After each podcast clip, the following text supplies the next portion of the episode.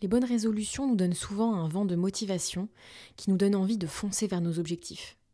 Mais souvent, la motivation s'essouffle et on perd peu à peu l'espoir d'atteindre cet objectif qui nous faisait pourtant tant envie au départ. Résolution de début d'année ou objectif en tout genre, je vous donne ici trois conseils pour poser vos intentions et atteindre vos objectifs même lorsque votre motivation diminue. Bienvenue dans Émotif, le podcast qui vous aide à faire la paix avec vos émotions. Je suis Barbara Chamarbois, je suis passionnée par les émotions et la manière dont elles façonnent toute notre vie. Je suis convaincue qu'elles peuvent nous aider à vivre une vie épanouissante dès lors qu'on apprend à vivre en paix avec elles. C'est sur ce sujet que je vous accompagne en séance individuelle, toujours avec bienveillance et sans jugement.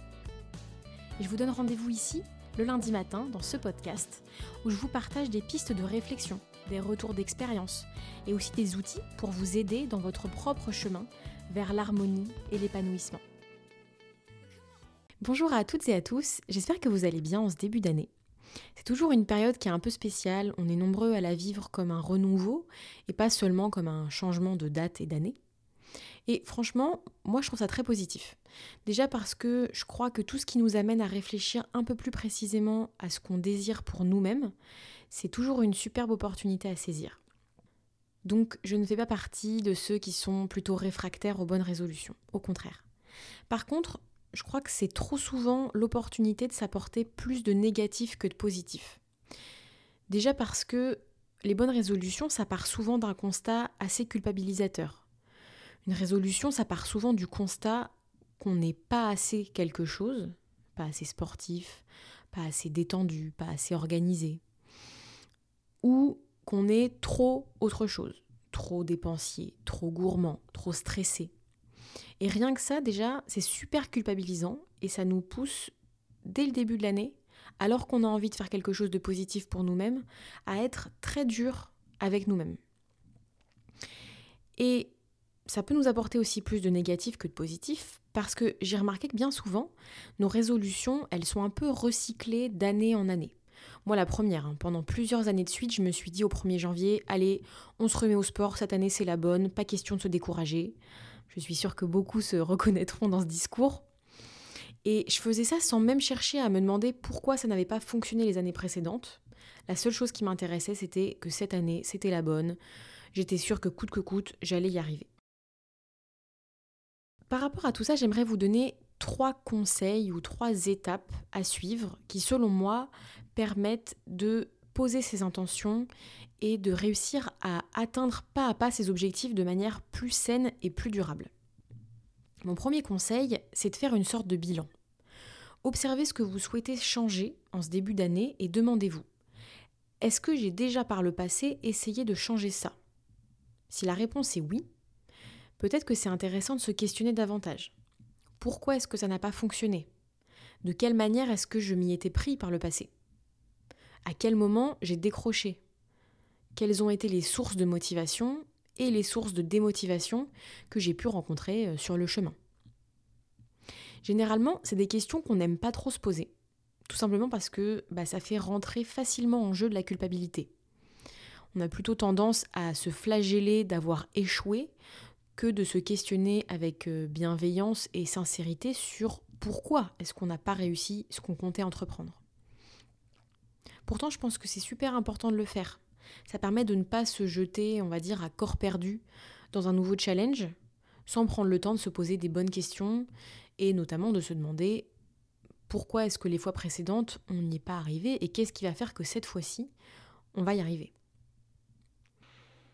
Dans un premier temps, moi je vous encourage à prendre un temps pour vous et à noter avec le plus de bienveillance et de sincérité possible le pourquoi est-ce que vous voulez atteindre ce nouvel objectif assurez-vous de bien comprendre quelles sont les raisons pour lesquelles vous voulez faire ceci. Que vous ayez déjà essayé d'atteindre cet objectif ou pas d'ailleurs, peu importe, mais essayez de comprendre pourquoi. Assurez-vous que ce soit bien pour répondre à vos désirs et pas à ceux de quelqu'un d'autre ou ceux de la société par exemple. Assurez-vous que euh, ce soit un objectif qui corresponde bien à vos valeurs et à vos désirs. Vous pouvez aussi vous imaginer dans euh, plusieurs mois, plusieurs années. Une fois que cet objectif serait atteint, comment est-ce que vous vous sentiriez? Comment se déroulerait votre vie une fois cet objectif atteint? Généralement, se poser ce genre de questions, ça peut permettre de pas mal avancer sur le pourquoi est-ce qu'on veut faire quelque chose et plus tard sur le comment est-ce qu'on va y arriver. Donc voilà, notez tout ça, imprégnez-vous de ce qui vous vient et soyez le plus sincère possible. Ensuite, mon deuxième conseil, c'est d'établir le comment. Comment comptez-vous vous y prendre pour réaliser ce nouvel objectif? Donc selon votre caractère, vous avez peut-être tendance à bien cadrer, prévoir les étapes, les jalons, les deadlines, etc. Ou peut-être que vous préférez juste vous fixer un cap et organiser vos actions au fil de l'eau. Que vous soyez plutôt l'un, plutôt l'autre, ou euh, même un savant mélange des deux, euh, vous ne vous y prendrez bien sûr pas de la même manière.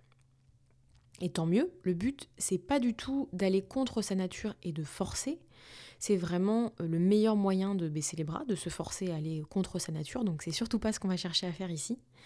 Par contre, avec le degré de planification, d'organisation qui vous convient à vous, je pense que ça peut être judicieux de décomposer un objectif en plein de petits morceaux. Bon, bien sûr, ça ne s'applique pas à tous les objectifs. Par exemple, si votre bonne résolution de l'année, c'est de marcher 5000 pas par jour, il n'y a pas grand-chose à décomposer dans l'objectif, c'est vrai, c'est déjà assez précis. Mais pour plein d'objectifs, comme par exemple euh, perdre 5 kilos, changer de job, réduire mon anxiété, etc., je vous encourage très vivement à noter tout ce qui pourrait être des étapes, des sous-étapes, des jalons que vous allez devoir passer, des deadlines, euh, de vraiment tout décomposer le plus finement possible. Je sais que dit comme ça, ça a l'air un peu chiant à faire, c'est vrai, mais je vous assure que finalement ça se fait assez vite et que c'est vraiment très utile sur la durée. Déjà parce que ça vous permet d'avoir une sorte de vue d'ensemble sur euh, toutes les choses qu'il y a à faire pour atteindre votre objectif et que à la suite de ça vous pourrez plus facilement vous organiser en fonction de ce qui a été euh, découpé dans les étapes du projet, de l'objectif, de la bonne résolution, etc. Ensuite parce que bah, ça fait baisser la pression de faire ça en fait. Par exemple, moi, l'année dernière, mon objectif, c'était de faire progresser ma confiance en moi. Génial, Barbara. Super objectif, ça. Mais ça paraît euh, vraiment insurmontable vu comme ça. On commence où? On prend par quel bout cet objectif, en fait? Donc, ce que j'ai fait, c'est que pas à pas, je me suis questionnée sur ce que je voulais faire concrètement pour arriver à ça. Déjà parce que améliorer sa confiance en soi, ça ne veut pas dire la même chose pour tout un chacun et aussi toujours pour rester dans cet objectif de découper en petits morceaux euh, l'objectif euh, final pour que ça paraisse moins insurmontable et pouvoir s'organiser plus concrètement. Donc je me suis questionnée sur ce que je voulais faire concrètement. Par exemple, l'un de mes plus gros goals au sein de cet immense objectif, je me suis rendu compte que c'était le fait de partir seul en voyage à l'étranger. Donc cet objectif-là, par exemple, je l'ai découpé en sous-objectifs de plus en plus petit, de plus en plus fin, pour avoir vraiment de petites tâches à réaliser, on va dire, pour me mener vers mon objectif final. Donc par exemple, choisir ma destination, prévoir les étapes de mon parcours, planifier mon budget, réserver les auberges de jeunesse, etc. etc. Ça peut avoir l'air de rien, parce qu'on se dit souvent au tout début avec la motivation que mais non, on fera ça au fil de l'eau, qu'il n'y a pas besoin de les découper en avance, etc. Mais en réalité, c'est assez important de faire ça parce que ça entretient la motivation. Et je vous fais patienter un tout petit peu parce que je vous en reparle dans mon troisième et dernier conseil juste après. Et la troisième raison pour laquelle je vous conseille vraiment de découper en sous-objectifs les choses que vous avez à réaliser pour vous emmener vers votre objectif final, c'est parce que ça permet en fait de, bah, célébrer chaque avancée. Pas à pas, vous allez voir que vous franchissez des étapes, même si elles sont petites, vous avancez dans la bonne direction. Et c'est tellement important de se féliciter, de se récompenser, de célébrer les choses que l'on fait et qui nous font du bien en fait. Le chemin, il est aussi important que la ligne d'arrivée. Donc n'oubliez pas de vous cajoler, de célébrer chaque petite victoire dans la direction que vous souhaitez. Et mon conseil numéro 3, il concerne la différence entre la motivation et la discipline. Quand on commence une nouvelle année, on ressent une sorte de renouveau, un, vent de fraîcheur qui nous donne le sentiment qu'on est capable de tout faire. Et au fil du temps, le quotidien nous rattrape un peu et on peut perdre euh, cette belle motivation, cet élan qu'on avait au départ. Là encore, il n'y a vraiment pas de quoi se flageller, c'est normal, on fonctionne tous comme ça. La motivation, ça correspond à un pic d'excitation, on a envie de déplacer des montagnes, on se sent capable de tout faire. C'est une super belle période justement pour planifier, se questionner sur le pourquoi de notre motivation et aussi sur le comment est-ce qu'on va euh, aborder cet objectif. Mais cette motivation, elle ne dure pas éternellement et c'est normal. Donc pour pallier aux variations que va forcément connaître votre motivation, il existe ce qu'on appelle la discipline. Personnellement, c'est un mot qui me fait pas trop plaisir à entendre. Il me fait un peu penser au coach à l'américaine qui te hurle dessus pour te forcer à aller pousser de la fonte euh, alors que tu es encore au chaud au fond de ton lit. Mais en même temps, c'est vrai que c'est généralement pas trop source de bienveillance, la discipline telle qu'on la connaît. J'en ai un peu parlé autour de moi pendant les fêtes de fin d'année. Et généralement, la discipline, c'est un peu décrit comme le fait de ne pas trop s'écouter et faire ce qui doit être fait, point barre. Et moi, j'ai un gros souci avec ça, déjà parce que ne pas s'écouter, c'est absolument jamais une bonne idée à mon avis. Ça mène euh, à plein de problèmes, si vous voulez euh, savoir ce que j'en pense au fond de moi. Et aussi parce que ça associe le fait de faire à la victoire et de ne pas faire à l'échec. Donc ça donne tout de suite une vision assez binaire et pas très bienveillante de la situation. Ça donne un peu le sentiment que si on n'arrive pas à faire un jour, bah on est une merde. Et je trouve que la vie est rarement aussi binaire que ça. On est des êtres humains, donc on est complexe, fluctuant et émotif. On n'aura pas tous les jours les mêmes envies ni la même énergie, et c'est normal, une fois de plus. Vous ne pouvez pas attendre de vous-même d'avoir la même dose d'énergie un jour qui sera ensoleillé, où vous aurez bien dormi, où vous vous sentirez de bonne humeur, d'un autre jour pluvieux, où vous vous sentirez malade, fatigué, voire pire, un premier jour de règle si vous êtes une personne menstruée. Mais la bonne nouvelle, c'est que la discipline, ça peut être quelque chose qui respecte votre énergie et vos besoins, tout en vous faisant avancer sur vos objectifs. Alors comment est-ce qu'on fait ça? Ben, On en parlait tout à l'heure, je vous conseillais de décomposer vos objectifs en plein de petits morceaux. Et eh ben, c'est justement là que ça va vous servir. Chaque jour, prenez en compte votre état du moment, votre énergie, vos émotions, et agissez en fonction de ça. Si vous êtes dans une belle énergie créatrice, vous pourrez avancer sur des morceaux un petit peu plus challengeants de votre objectif. Vous avancerez peut-être même sur plusieurs choses d'un coup mais pour les jours où vous serez en boule dans votre lit et où vous n'aurez pas trop envie de faire quoi que ce soit, bah, vous pourrez choisir un tout petit morceau de l'objectif de départ. Pour reprendre mon exemple personnel, lorsque j'ai voulu me lancer le défi de partir seul en voyage à l'étranger, j'ai pas pris mes billets et tout organisé un jour où je me sentais particulièrement vulnérable. J'ai gardé ces étapes-là, qui étaient un petit peu plus euh, challengeantes, un peu plus difficiles psychologiquement, pour des jours où je me sentais confiante, dans une belle énergie. Et puis, pour les moments où je me sentais moins confiante, bah, je faisais des choses qui me faisaient du bien par rapport à mon objectif. Je me faisais pas violence, comme on dit. Je regardais par exemple euh, les petits restaurants sympas euh, près des auberges que j'avais déjà pu réserver. Je regardais les musées, les parcs que j'allais visiter. Je notais tout ça. Et ça me faisait du bien en fait. Et ça contribuait quand même à me faire avancer dans la bonne direction vis-à-vis de mon objectif de départ. En fait, j'ai simplement utilisé ma capacité à m'écouter pour répartir les choses à faire selon mes envies et mon énergie du moment. Et je peux vous garantir que c'est une très grande source de bien-être en fait.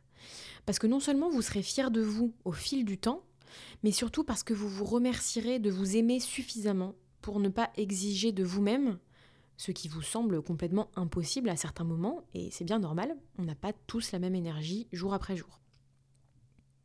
Pour vous donner un autre exemple et parler au plus grand nombre, si votre objectif est par exemple de vous remettre au sport, peut-être que la majeure partie du temps, vous irez à la salle de sport, vous ferez la séance que vous avez prévu de faire, et que les jours de faible énergie, bah, ça ressemblera plutôt à quelques étirements au chaud en pyjama chez vous, ou bien à une marche autour du pâté de maison, Et peu importe en fait. Le but c'est juste que vous avancez dans la direction de votre objectif. Vous vouliez faire du sport Très bien. La majorité du temps, vous irez certainement à la salle et vous ferez ce que vous aviez prévu de faire. Mais pour les jours où ça ira moins bien, parce qu'il y en aura, c'est certain, comme je le disais, on est fluctuant, et c'est aussi ça qui fait la beauté de l'être humain, eh ben, vous savez que vous pouvez faire des choses moins challengeantes, moins pénibles physiquement, qui conviendront à votre état d'esprit et votre état émotionnel du moment. Donc voilà à quoi ça ressemble pour moi la discipline. Je vois ça un peu comme une relation parent-enfant en fait. La motivation, c'est l'enfant, parfois surexcité, qui parfois n'a envie de rien faire, qui boude un peu même. La discipline, c'est le parent bienveillant. Il prend en compte l'énergie de l'enfant. Il va pas aller le forcer à passer deux heures au parc si l'enfant est fatigué. Par contre, il peut lui proposer des alternatives qui pourront lui faire du bien, comme par exemple aller prendre l'air dans le jardin quelques minutes. On garde en tête l'objectif comme une sorte de cap, de boussole à suivre, et on compose autour avec ce qu'on a comme énergie et comme état émotionnel à un instant T. Voilà, cet épisode touche à sa fin. Donc il arrive 15 jours après le nouvel an, donc peut-être que votre vision de vos résolutions de l'année ont déjà un peu évolué. Mais je crois qu'en fait, c'est des conseils qui peuvent euh, vraiment vous aider tout au long de l'année, quand euh, une envie d'un nouveau projet pointera le bout de son nez, par exemple. N'hésitez pas à le réécouter et à essayer de suivre ces étapes pour vous accompagner au mieux dans ce que vous avez envie d'accomplir. Donc pour récapituler un peu, la première étape, on fait le bilan de pourquoi est-ce qu'on veut faire ça. Si on a déjà essayé par le passé, on se questionne avec sincérité pourquoi ça n'a pas fonctionné? Et ce qu'on va faire pour que cette fois-ci ça marche. Ensuite, la deuxième étape, on décompose l'objectif en plein de petites étapes et sous-étapes. Et enfin, en troisième étape, on agit jour après jour avec bienveillance en prenant en compte son énergie du moment. En gros, c'est qu'est-ce qui est à ma portée aujourd'hui avec mon état actuel et qui m'emmène dans la direction voulue? J'espère que ce partage vous sera utile. N'hésitez pas à le partager autour de vous et à me laisser une petite note ou un commentaire. Ça serait vraiment un super bel encouragement pour mon travail. En tout cas, je vous remercie pour votre écoute. Je vous souhaite un bon lundi, une belle semaine et je vous dis à lundi prochain.